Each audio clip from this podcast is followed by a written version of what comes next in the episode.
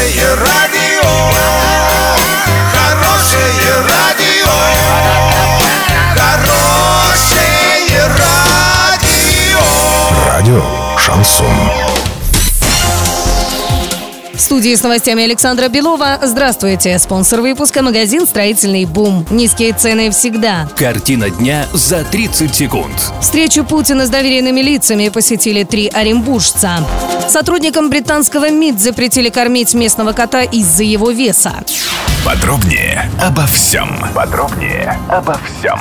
Накануне в Москве состоялась встреча действующего президента России и кандидата на выборах 2018 Владимира Путина со своими доверенными лицами. На встрече присутствовали сразу три представителя Оренбургской области. Это руководитель президентской кадетки Татьяна Машковская, житель Курманаевского района фермер Сергей Пахомов и директор областного драмтеатра Павел Церемпилов.